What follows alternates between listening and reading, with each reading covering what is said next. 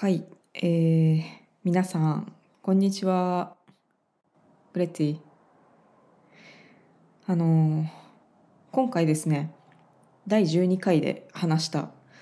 農業視察のことのこの続きを話したくて準備してたんですけど全然準備が間に合わなくてですねけどポッドキャストはどうしても今日撮りたかったので、えー撮ろうと思うんですがあの農業視察の話はまとまってないので雑談しようかなと思います。えー昨日はですね一日かけて昨日、えー今日これを撮っているのは月曜日なんですけれどもあの一日かけて山に行ってました。日曜日はお休みなんで。はい。最近めちゃくちゃ暖かくてですね。でなんか天気も良くて。これはお出かけするしかないっていうことでね。電車で片道3時間とかかかるんだけどまあ頑張って行ってきました。私が行った山はですねユングフラウヨッホ。えっとここは欧州であの一番標高の高い鉄道駅として知られているところでしですね。あのまユングフラウのことについてもまあ詳しく喋ろうと思ったらちょっと情報が多少調べてからの方が分かりやすいと思うので、まあ後でねまたそのうち山行ったレポート会みたいな取れたらいいなと思いますね。あのユングフラウ以外にもゼンティスっていうところとあとツェルマットの、えーマッターホルンが見えるところですね展望台にも行ってるのでこの3つの山をレポートする回っていうのをいつか撮りたいなって思っております。はい。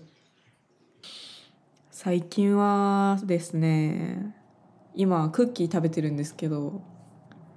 あのお土産お土産を最近っていうかもう半年前から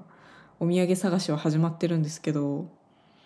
あの食べれる系のお土産はね、あの賞味期限が長かったとしても早めに買うもんじゃないですね。全部食べちゃいますね私は12月ぐらいにも1回こう結構大量にお土産を買ってたんですけど結構全部食べちゃってなんか特にクッキーとかなんかチョコレートはそんなに一気に爆食いできないじゃないですか。でもクッキーとかってなんか封開けたら湿気ってもあれだしなみたいな感じがあって結構食べちゃって毎日。それ全部食べちゃうみたいな。なんかオーストリアの有名なお菓子で名前なんだっけな？なんかウエハースのやつがあるんですよ。マンナーだ。オーストリアのピンクのパッケージで可愛いんですよこれが。このマンナーっていうあの超有名な会社のそんなに高くもないしお土産にいいなと思って買ってたんですけどそれも全部食べちゃって私。いやいやいや自分の自分が食うために買ったのかよみたいなね。うんあと最近ね気づいたもう今日は雑談なんで話あっちこっち行きますけどあのなんか iPhone って私めちゃくちゃ Apple ユーザーなんですけど、まあ、別に Apple 信者だからっていうわけじゃなくて別に Windows のあのラップトップも持ってるんですけどこっちに持ってきてるのは MacBook でで iPad も iPhone も持ってるんですねちなみに。なんですけどまあ Apple 信者じゃないですかどっからどう見ても。でも信者っていうかもうずっと使ってるからもう7年ぐらい Apple 使ってるのかな。だからなんかもう慣れてるなんかエアドロップもできるし同期も簡単だしなんかもう簡単だからアップル使ってるっていう感じですねうんまあよく言われますよね。なんかスペック大したことないのにわざわざアップル使うやつみたいな、私もその通りのだなその指摘って。思いますけどでもスイスの人たちなんか日本ってアップル率高いってよく言うじゃないですか。iPhone ユーザー超多いみたいな。それスイスもなんですよね。スイス超 iPhone 率高いですよ。で日本と同じあれがあります。たまにサムソンとか使ってる人がばっかにしてますね。アップルのこと。まあ何でもいいと思いますけどね。好きなものを使えば。私はなんか iPhone とかにやっぱり慣れてるんでまあお金がいっぱいあるわけではないんですけどなんかどうしてもっていう理由が逆にないのでアップル買ってるっていうところありますね。まあでもサムソンも結構こっち多くてなんか私日本で見たことないんですけどなんか安い洗濯機だと結構サムソンが多いですね。うん。なんかサムソンかミーレもよく見る。ミーレは確かイタリアですよね。ミーレの食洗機とか洗濯機とかも結構よく見るかな。あと電子レンジとか。なんか最近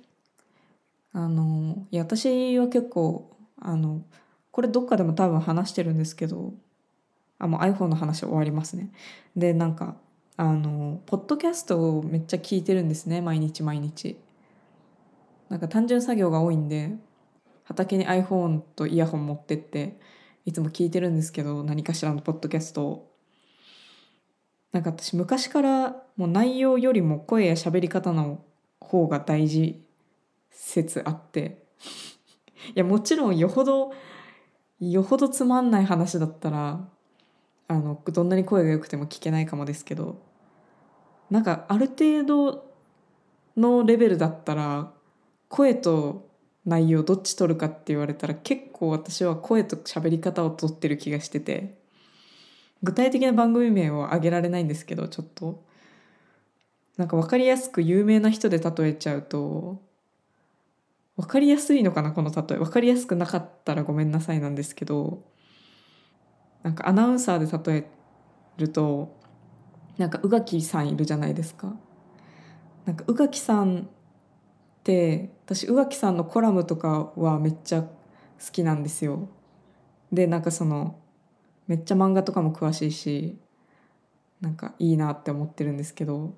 でも声と喋り方があんまり好きじゃなくて なんでなんかうーんってなっちゃうんですよね。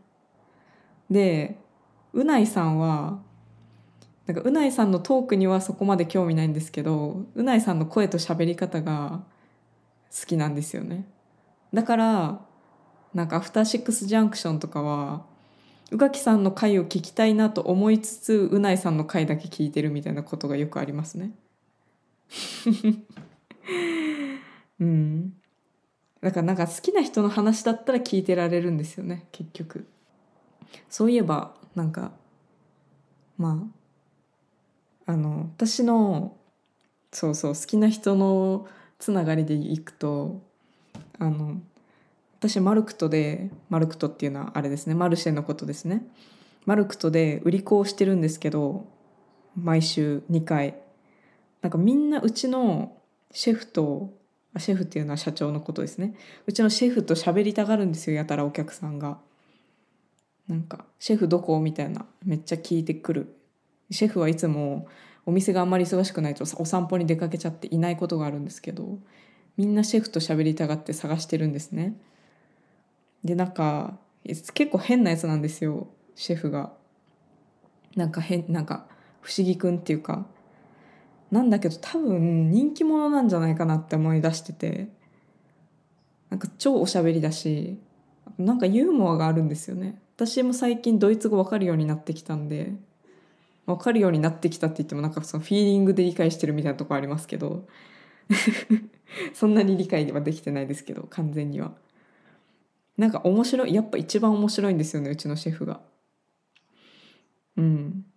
彼はあれですねアイドルなのかもしれないですね。朝一の。マルクとの。だからお客さんたちもうちのシェフに挨拶がてら野菜を買いに来てるかもしれない。そこまでの大ファンかどうかは さておき、まあ、ななんかうちのシェフの店だからって愛嬌があってユーザーがついてるのかも。うん。やっぱ推しから買うっていうのがいいんですかね。なんかいいですよねそういうの。あの私ちょっと前までねハロプロが結構好きでねって言ってもあの全然ハロプロハロヲタ歴も浅くて朝なんかただ熱中してたのはそんな3年間ぐらい 短いんですけど。なんか℃-ute が解散する ℃-ute っていうグループがいて有名なメンバーだと鈴木愛理さん。鈴木愛理さんがいた℃-ute っていうグループが昔あって昔じゃないや。2017かな。でそのキュートが解散するっていう時期にハロプロ気になりだして知ってはいたんですけど昔から。うん。それこそ AKB とかの1期生とか流行ってる時代からもちろんハロプロっていうのがずっと続いてるっていうぐらいの浅い認識はあったんですけどまあ別に特にアイドルにはまるっていうことがなかったんででなんかなぜか何かのきっかけでキュートの解散解散というか活動休止かな？を知りそっからなんか調べ出したらハマっちゃって、まあ、3年間ぐらいだけがっつりハマってたんでだから2017から2020年ぐらいかな、うん、コロナ前ぐらいまで結構見てたんですけど。でもその3年間をリアルタイムで追ってただけじゃなくて散々遡って過去の映像とか楽曲もチェックしまくったんですよね。うんまあそういう感じでねハロプロにハマってた時期があってだから推しっていうのがいたんですけどあのハロプロって実は農業イベントあるんですよ。なんか農業イベントって言い方で合ってるのか微妙だけど、まあ、ぶっ飛んだイベントが、まあ、いくつかあるあるんですがそのうちの一つがなんか里山里海っていうイベントでこれがなんかマジでそのクレイジーなイベントで あの推しから農産物を直で買えるイベントっていう謎のやつでなんかその産業祭りみたいなのをやるんですよ。その産業祭りみたいなの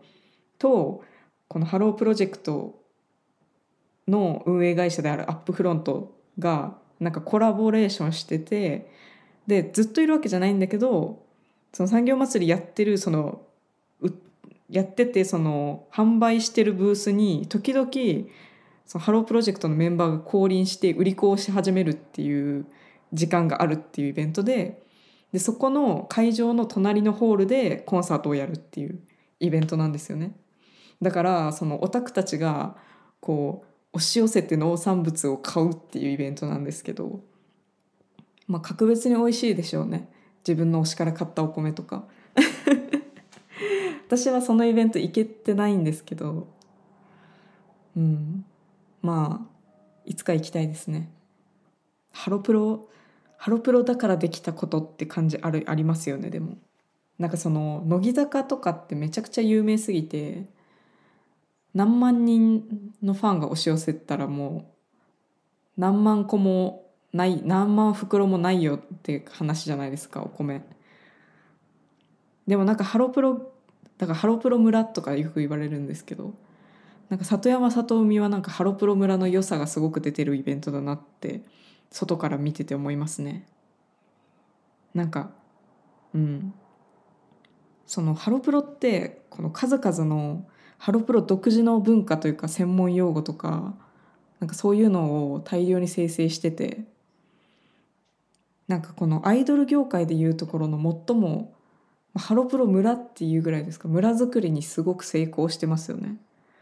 あのまあ巷ではねそりゃあのちょっとオワコンなんじゃないかってオワコンって死語ですかね。すいません。あの、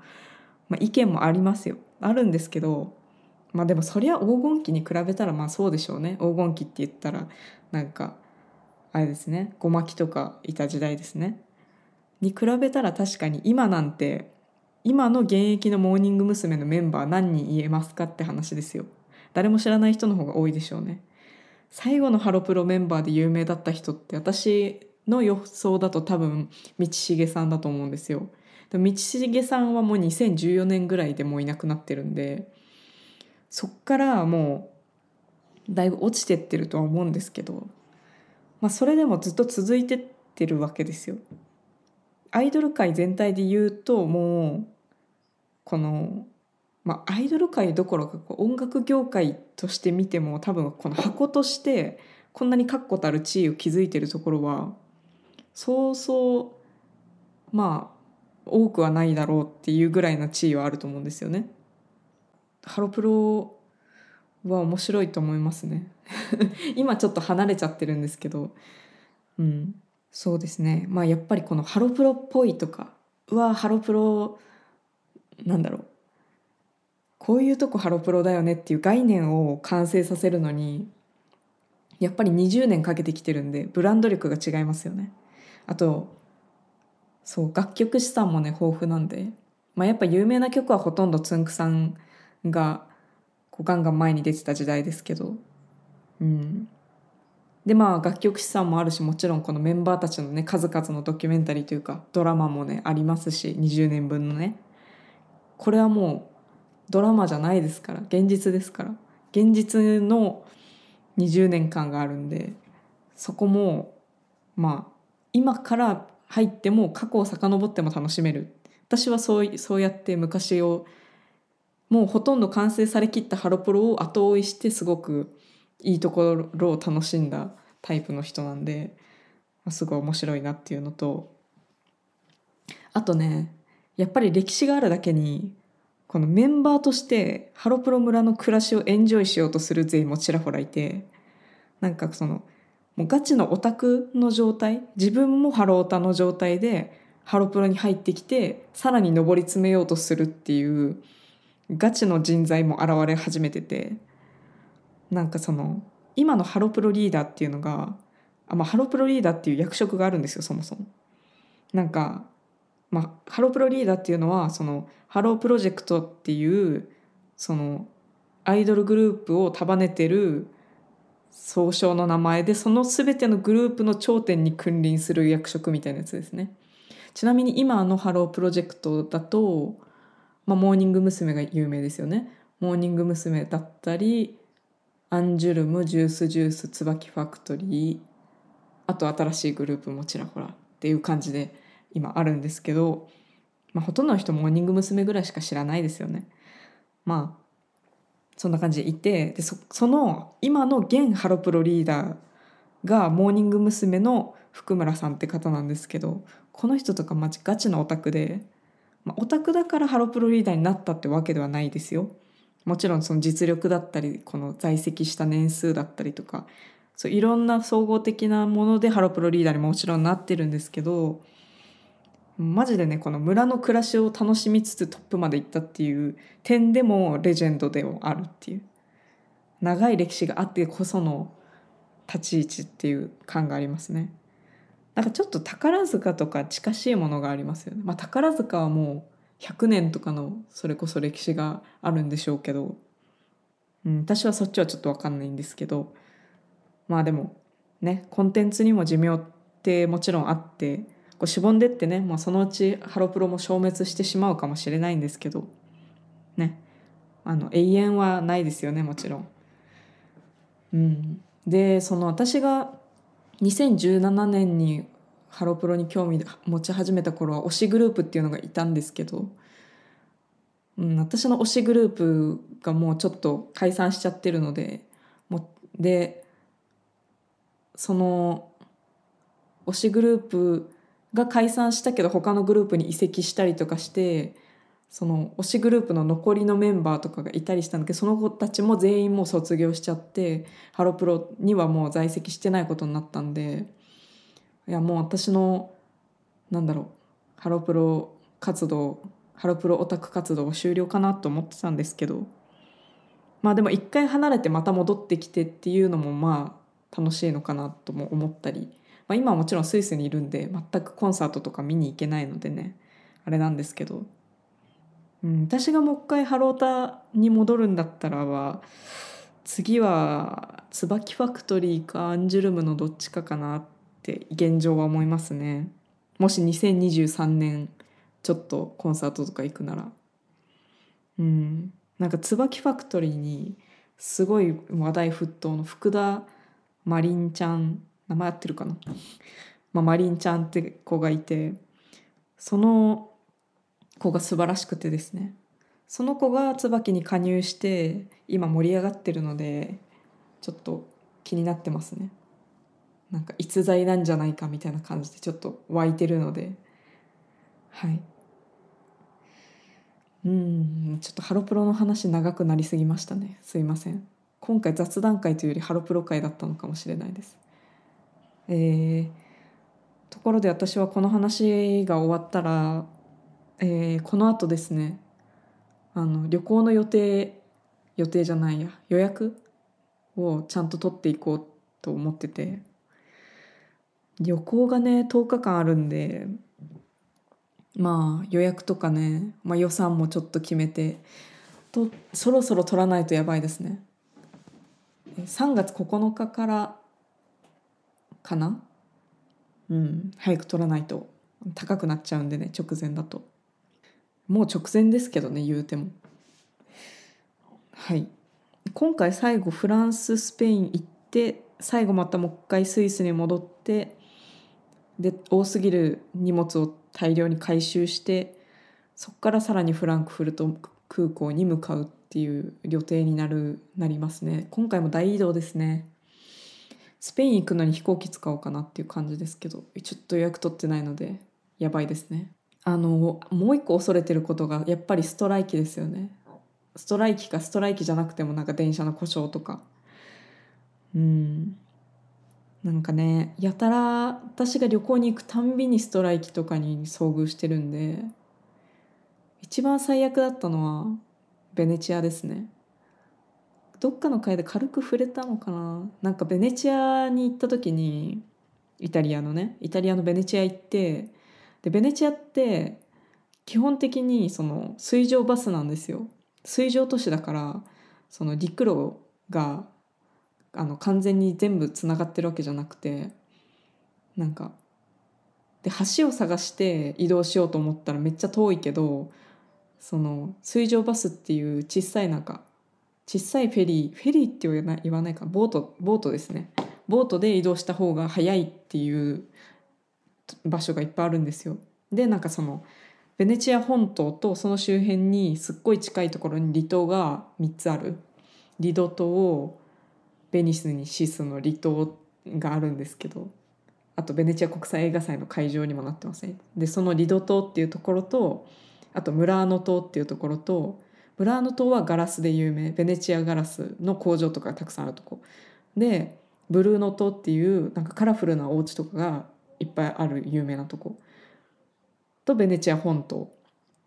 ベネチア本島はあの有名な教会だったり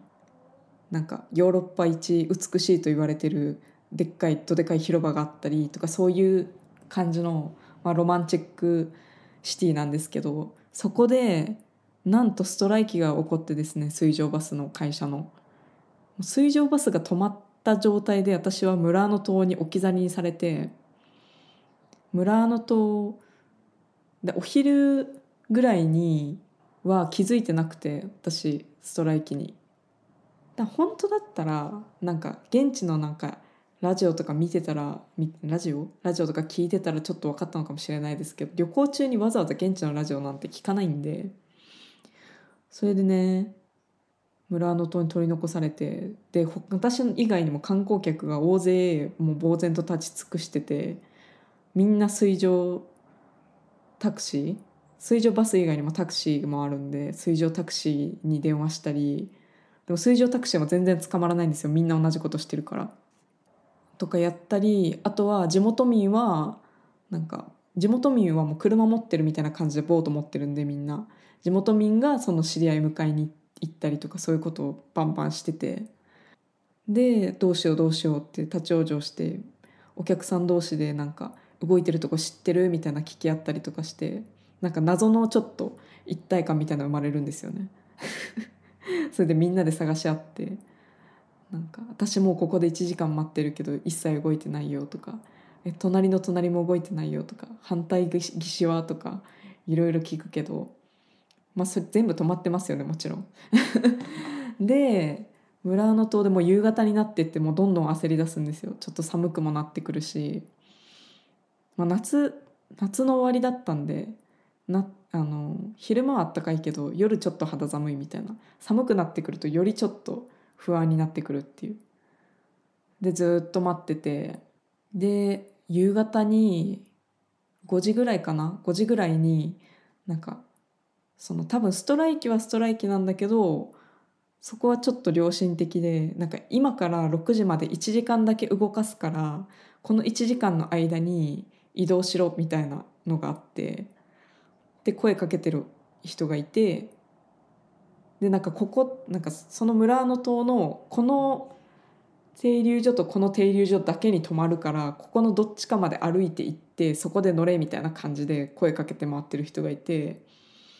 でなんかみんなでもう教え合ってなんかうろなんかおろおろしてる人いたら声かけて「あそこだけ来るらしいよ」って言ってみんなであそこに行こうみたいな感じで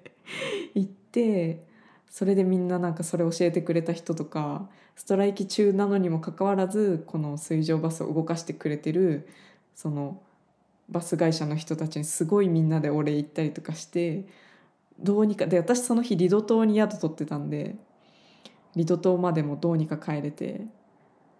ベネチア本島だったらねまだ楽だったんだけどリドだからめちゃくちゃ大変でしたね。だそのその日もだからムラーノからリドに直通で帰れるバスがないんですよ。だからもう一旦そのムラーノからベネチア本島まで帰って本島からリドまで行くっていうのをこのちょっと動いてる短時間の間に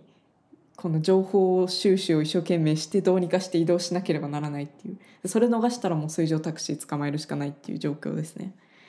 いやいい経験になりましたね。なんかドイツでもなんかアーヘン行った時アーヘンに私の同期がいて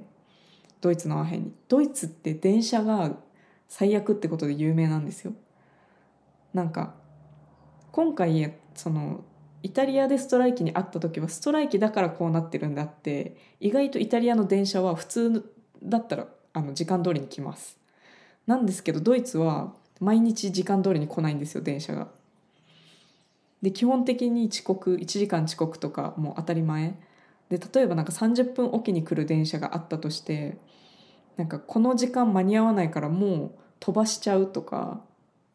だからその12時12時ジャストの便と12時半の便があったとして12時ジャストに来るはずの便がもう来ないから12時半のやつだけ来ますみたいなめちゃくちゃなんですよ結構。でなんかアーヘン行った時にもアーヘンからケルンに移動しようとしたらお昼ぐらいに電車が止まっちゃってなんかでもストライキだと思ったんですけどそれなんか違うっぽくてツイッターとかで情報を見てたらなんか故障みたいなアクシデントうんぬんみたいな書いてあってそれで夕方の4時ぐらいまでずっと止まっててしかもそのアーヘンとケルンの間のものすごいど田舎の何にもないとこにの駅に取り残されてでみんな乗客たちもいつ電車が動き出すか分かんないからもうみんな電車の中で座って待ってるみたいな。でそれでずっと3時間とか。でもその辺も何もないんで本当に。あのコンビニぐらいしかないんでなんかねそういう感じで。うん。で11月オーストリア行った時もオーストリアの鉄道会社でストライキあってでその時はまあ私はその移動する予定だったところは全部その移動し徒歩移動しかする予定ない日だったんです。全然問題なかったんですけど。なんですよね。本当に欧州来たら公共交通機関のこの足止めっていうかこれに対してはおおらかにならざるを得ないというか。うん。なんでね。まあでもドイツに関してはこう同期のみんなとこう車やっぱドイツは有名だから車をねこうたくさん売るために闇の力が働いてるんじゃねみたいな話を私がしたら納得してましたね。ね。なんかメルセデスとか BMW とかポルシェとか。あるじゃないですか。だからまあ電車待ってないで車買えっていう感じなのかもしれないですね。まあそんな感じなんでフランススペインでうっかりやらかして帰りのフランクフルトから出る飛行機に乗れないみたいなことにならないようにちょっと余裕を持ってスイスに戻ってからのフランクフルト行くっていうのは最後がドイツっていうのがもう私のちょっとドキドキポイントなんですけど、まあ、くれぐれも遅れないようにね頑張って予定を組んでいきたいと思います。来週はねあのさっさとこう予定も組んで時間を作ってえー農業視察旅の続きをお話ししようと思いますので皆さんご期待ください、えーそれでは今日は終わろうと思います、えーありがとうございます。次回もまた聞いてください。あで